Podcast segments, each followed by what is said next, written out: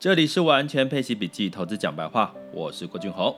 今天是二零二一年的二月二十四日，各位 Podcast 或者是 YouTube 或其他平台的朋友，大家好哦。那在为什么我讲一下为什么我会需要每天报个日期？因为我当天的 Podcast 其实都是根据当天或者是前一天市场发生的情况去做一些呃解析哈，或者是我的看法说明。哦，或者是最近的热点哈，那所以呢，我要注记一下日期了哈。那所以呢，如果日期太久远的，你有时候可以听一下那个主题，是不是你有兴趣的？那目前其实听 Podcast 其实跟我互动的人，坦白讲是有越来越多的趋势哈。尤其我从呃，不管是从各个平台，或者是有在加入我的社团的。呃，这些学员哦，那其实我也不知道哪一个方式是最好的啦，但是我觉得不重要，重要的是你们都可以找得到我，呃，有问题可以问，也很欢迎大家去分享一下你们的看法，但是要提醒各位加入社团一定要填写我一份。FB 在一个透过 Messenger 哈，会有机器人跳出来，然后要填的一个加入社团的问卷，让我了解其目前你们的状态跟你们可能呃比较需求跟程度哈。那目前在整个统整下来哈，加入社团的这些问卷里面，大部分的人呢都还是也是希望能够透过一些碎片的时间去掌握一些市场的讯息。那基本上这个 podcast 的这个录这个声音档呢，基本上可以应该是可以符合这个需求的。怎么说呢？因为我们我在过去几集其实有提过这个债券殖利率、十年期公债殖利率的影响。其实我在我的网校很早第一集就已经开始讲这件事情，因为在疫情开始之前的时候，大量的货币宽松，其实大家在美国大家有记得，它要做一个殖利率曲线控制，哈。它会造成的就是地房地产，因为这是过去在美国跟日本都有实施过的经验，就造成房地产大涨哦。所以你会看到这件事情也的确在今去年到今年也发生了。所以其实这个是有历史轨迹可循的。所以我最近为什么特别提供在殖利率的一个呃走升呢？提醒大家，其实也是在讲这个科技股修正的事情。其实果不其然呢。科技股，尤其像今天是二十四号哈，台积电是我刚我刚看的时候是跌了呃十一块钱，而、啊、现在是跌了十三块钱，呃来到六百二十八，现在时间是十二点十分哈。那台湾加权指数跌了一百八十七点，那基本上继昨这两天的。跌了涨，跌了涨，其实已经开始出现一些信心的一些呃，稍微比较担心接下来会不会是走跌。那我跟各位讲哈，其实我在社团也跟各位讲过，其实，在殖利率是十年期美债殖利率，大家是觉得是领先指标吗？其实不是哈，它是一个同时指标，也是它已经是现在进行式了。也就是说，现在物价就在涨了，所以殖利率就跟着涨哈，所以它是现在进行式。关键是我们要看的是未来会不会继续涨。那很抱歉哈，我跟各位讲，因为其实大家应该有听过铜价哈。那我做了一个回测，其实两个的相差之下，铜价的涨幅是比铜铜价是属于领先指标哦，吼，铜箔是是领先指标吼。那其实我之前有讲过了，要再讲嘛，但是简单大家就只要知道就好吼。铜呢的价格是一个领先指标，它代表是景气开始往上走的一个先开始带动，因为铜是很多的基础基础建设会用到的一些原物料嘛，好，它涨其实就代表整个市场开始就是已经确定是往上走的。那你像。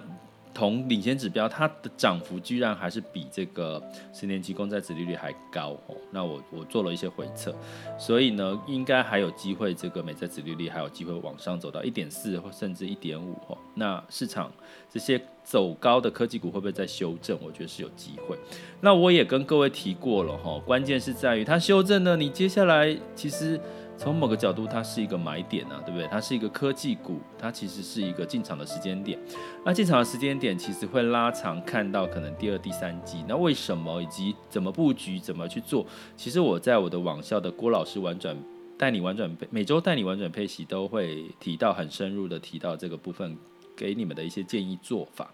那这些都是所种种的做法，其实都是在一个陪伴式投资理财的一个精髓里面哈。希望就是大家就是一步一步的了解市场其实怎么走，你就不再什么担心害怕。当不再担心害怕的时候，你就不会做错做错决策哈。那尤其像最近这个比特币数字货币哈跌深了，可是它代表的是机会，还是它就一蹶不振呢？对不对？好，这个当然是这个我是属于这个比特币数字货币的后进哈。呃，后那叫后进吗？后备吼，后备，所以基本上我也不能够去断然评断这个是呃未来是一个进场的机会还是怎样。但是我觉得持续观察也是我接下来呃慢慢会做一些功课给大家的哈。那我今天要再讲的一个重点是，那如果市场修正的，我们在呃有四种性格理财性格，我今天讲一些比较轻松一点点的哈，因为这些。市市场现况大家都知道了，那可是你会不会听了我说的，然后听了媒体说的，听了市场说的，你去采取行动，或者是你是呃就算了跌了就不敢看？好，那我今天要再跟各位提醒一下，你是哪一种理财性格呢？我们今天就扮演这个呃唐老师哈郭唐奇阳唐老师的这个类似的角色哈，是郭老师哈。而我们我在这个大家要怎么知道自己的理财性格呢？在一样哈，透过 Messenger 哈，如果你是 Podcast 或者是 YouTube，请看我的这个说明介绍，我有提到你可以点选连结，就可以跳出让你填写测验你的这个理财性格，理财性格。那理财性格有四种哦，一个叫权威自主型。权威自主型呢，如果你已经在我的这个呃做过我的测验呢，你是属于权威自己自主型。我要提醒各位是在这个时候，你很有主观的意识，你很很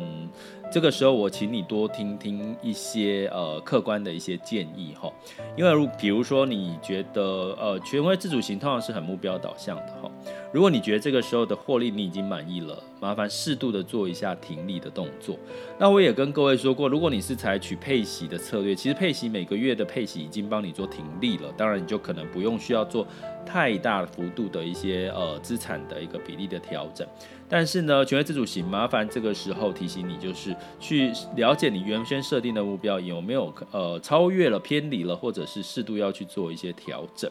那在这个时候呢，不太适宜太过于主观或者是乐观哦，对权威自主型，因为呃目前的市场整体的基本面来看，可能会让很多人的情绪偏乐观，所以这个时候我会建议你这个时候稍稍的客观的去看待，或者是多听各方的意见。那另外一种类型叫做情感至上型，如果你有做过测验，你是属于情感至上型的话，诶，跟各位讲哦，其实在我的这个测验的统计数据结果里面，情感至上型的还蛮多哦。就是做过我的测验的吼，所以大家有兴趣可以来做做看。情感至上型，它比较是跟着市场的情绪波动，所以最近的市场波动应该会让你很害怕，很害怕，你就会想要做什么呢？就第一个不看，第二眼不见为净。第二个呢，你可能就会想要说，哎呀，那这个市场跌这样，我要赶快卖掉了，就害怕了，害怕影响你的心态。所以我这个时候要跟情感至上型的人说，莫急莫慌。这个时候呢，如果你不是满手的股票或科技股，